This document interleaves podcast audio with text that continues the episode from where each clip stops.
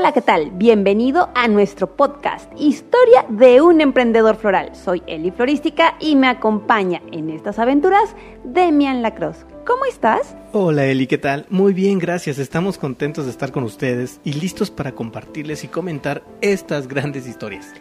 Aquí te compartiremos las historias que te permitirán emprender en el mundo floral y nos encanta porque amamos nuestra industria y queremos que la conozcas. Nos puedes encontrar en iBox, Spotify y diferentes plataformas. Conócenos y escúchanos. Este podcast lo hacemos ya que queremos compartir. Nos interesa que conozcas nuestras historias y experiencias que vivimos al emprender. Si tú tienes o quieres un negocio floral, si eres un emprendedor o vas a ser uno de nosotros, esto es para ti.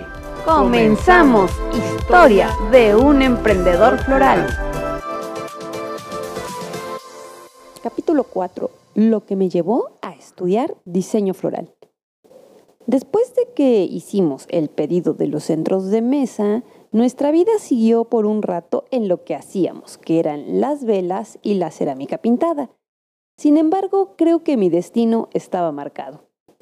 Una vez más, las flores me buscaron llegó un pedido más. Y sabes, Demian, increíblemente aún, llegó un pedido de lo que hoy en día me dedico con tanto amor y dedicación.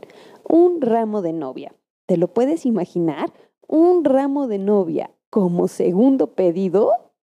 No me lo puedo imaginar. ¿E-, ¿Es, difícil hacer? Es difícil si lo haces como debe de ser. Si no lo haces tan bien hecho, pues no es difícil. Sin embargo, no teníamos el conocimiento ni yo ni Moni. Cuando llegó el pedido, Moni dijo, Mi amigo Anto me pidió un ramo de novia de flores naturales. No creo que sea difícil de hacer. Le dije que sí lo haríamos. Quiere un buquet chico de colores pastel con tallos. Dijo que era de esos redonditos que se le ven los tallos. Supongo que es uno de esos ramos redonditos para novia. ¿Los conoces? Sí, sí los conocía, porque uno o dos años antes me había casado y ya sabes, ¿no? No, no sé. Pues bueno, buscas ramos de novia. El mío fue de seda de chantú, cada flor hecha a mano con pedrería. Hermoso de verdad, muy bonito, hecho en España. La verdad, la verdad, lo compré en una tienda de vestidos de novia, así que no me quemé el coco buscándolo, lo vi, me gustó y lo compré. Pero no conocía bien el tema. Le dije a Moni que sí, que lo haríamos, que experimentáramos. Dos días antes de la entrega, fuimos al mercado de Jamaica a comprar la flor para hacerlo. Queríamos rosas de color pastel, solo que, ¿sabes qué pasó? ¿Qué pasó, Eli? Ahora, ¿qué fue lo que pasó? Que las flores se compran temprano, se encargan y cuando no sabes, Demian, bueno, pues cometes una serie de errores. Este fue uno de los que más recuerdo, de los que más dolió, pero me sirvió como ninguno en mi emprendimiento floral. Claro que he cometido errores a lo largo de mi vida de forma personal, pero este, que tenía que ver con lo que vendía y a lo que me dedicaba, me enseñó muchas cosas. Déjate cuento. Sí, dale, quiero saber qué pasó. Llegamos al mercado tipo 11 de la mañana y ya no había tanta flor. Es más, ya no había rosas color pastel como las que queríamos. Y decidimos que lo haríamos de otro tipo de flor que encontramos en colores pastel. En fin, que Anto no había dicho si lo que querían eran rosas o qué tipo de flor. Dijo color pastel. Así que lo que encontramos fueron unas flores a las que les llaman perritos. Su nombre botánico es Antirrhinum. Hay de muchos colores y son muy bonitas, nada más que son muy largas. También compramos un portarramo, ya sabes, de los que tienen espuma y están cubiertos de plástico, pero tampoco sabíamos usarlo. No nos importó porque supusimos cómo utilizarlo. Así que, terminada la compra, y felices de las decisiones que tomamos, nos fuimos nuevamente a la casa de la mamá de Moni, que era el lugar que habíamos decidido para trabajar con las flores. Y en el jardín. Ya sé, nuevamente harían tiradero, Eli. Ay, no, claro que no. Solo porque era un ramo, era un trabajo controlado, pequeño. Lo haríamos más delicadamente según nosotras. Y bueno, llegamos y preparamos todo para trabajar. Poco a poco fuimos poniendo las flores, una por una en el portarramo, solo que... ¿Ahora qué? ¿Ahora qué pasó, Eli? Estaba muy grande, el tamaño era grande. Y al ponerlo sobre la mesa, como que no era lo que nos habían pedido.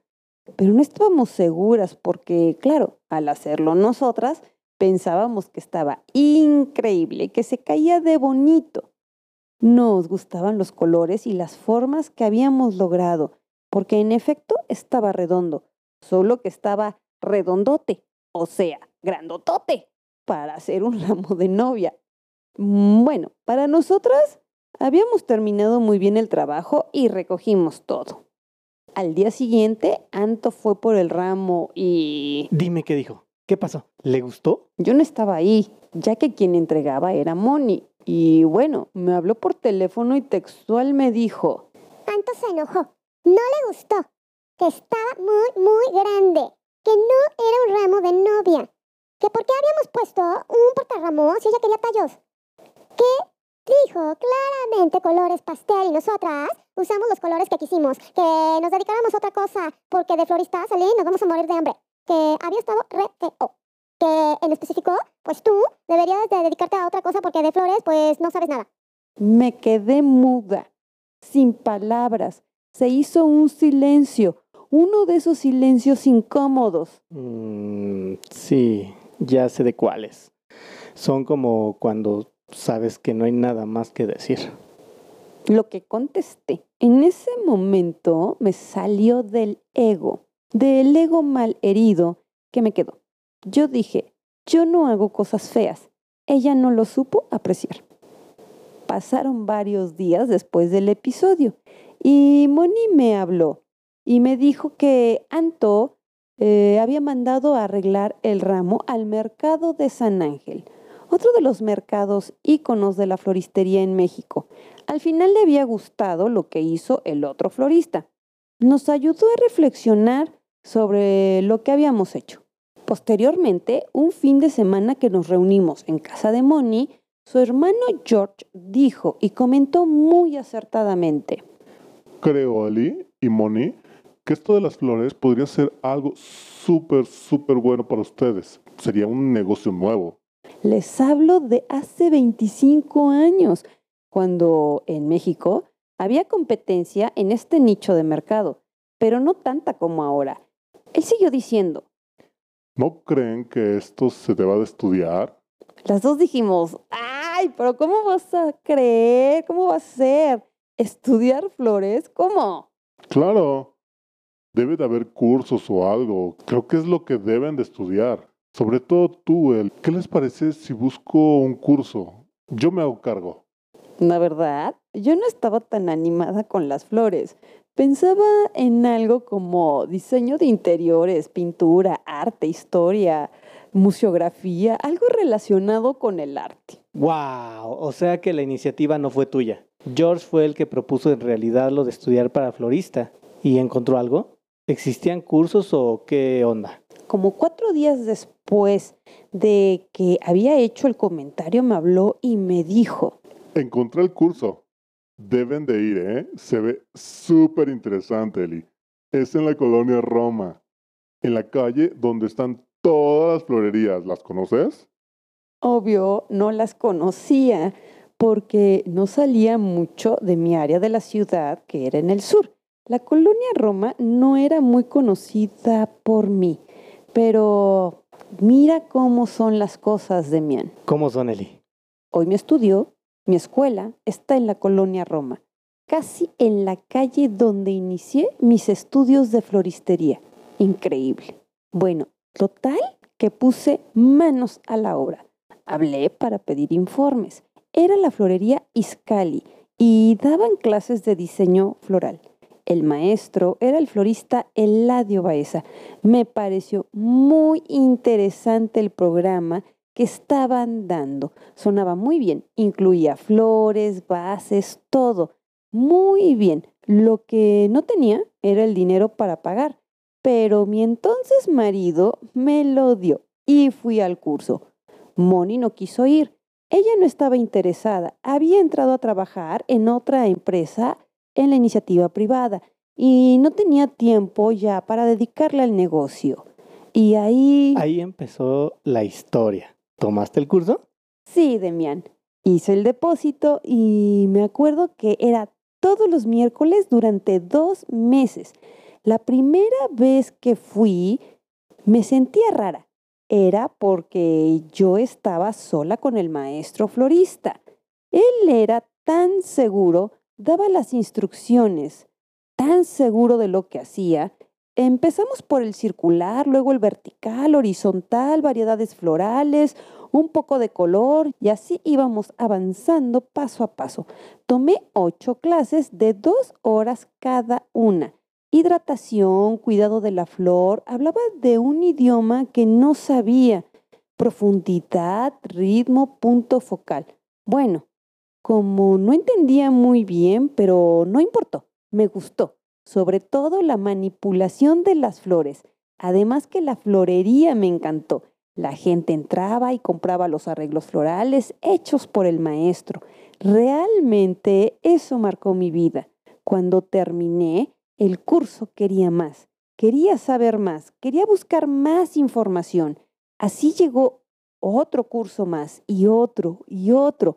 Me enteraba de ellos en el mercado de Jamaica y en las florerías de la Roma. Se volvió una obsesión de conocimiento. Yo quería saber más y más, poder construir cosas que tenía en mi mente y que quería realizar como formas y líneas, colores. ¿Qué te digo? Se volvió mi vida. En uno de esos cursos fui a ver a un maestro canadiense certificado. Y ahí me di cuenta que el idioma que hablaba era completamente diferente. ¿Inglés? ¿Francés? ¿Japonés? No. ¿Chino mandarín? No, Demián. Era el idioma floral. Ah, bueno, es que allá se hablan esos idiomas, ¿no, Eli? Sí, sí tienes razón. Pero el diseñador hablaba de lo que hablaba el maestro Eladio. Había cosas que estaban conjugadas con el diseño y el arte y eso me gustaba, me emocionaba. Me encontré a mí misma en la industria floral. Dije dentro de mí, esto es lo que soy, esto es lo que quiero para mí, esto me gusta y lo voy a hacer. Nadie, nadie me va a detener. Quiero estar ahí, enfrente, como él, hablando ese idioma. No te pierdas el próximo capítulo.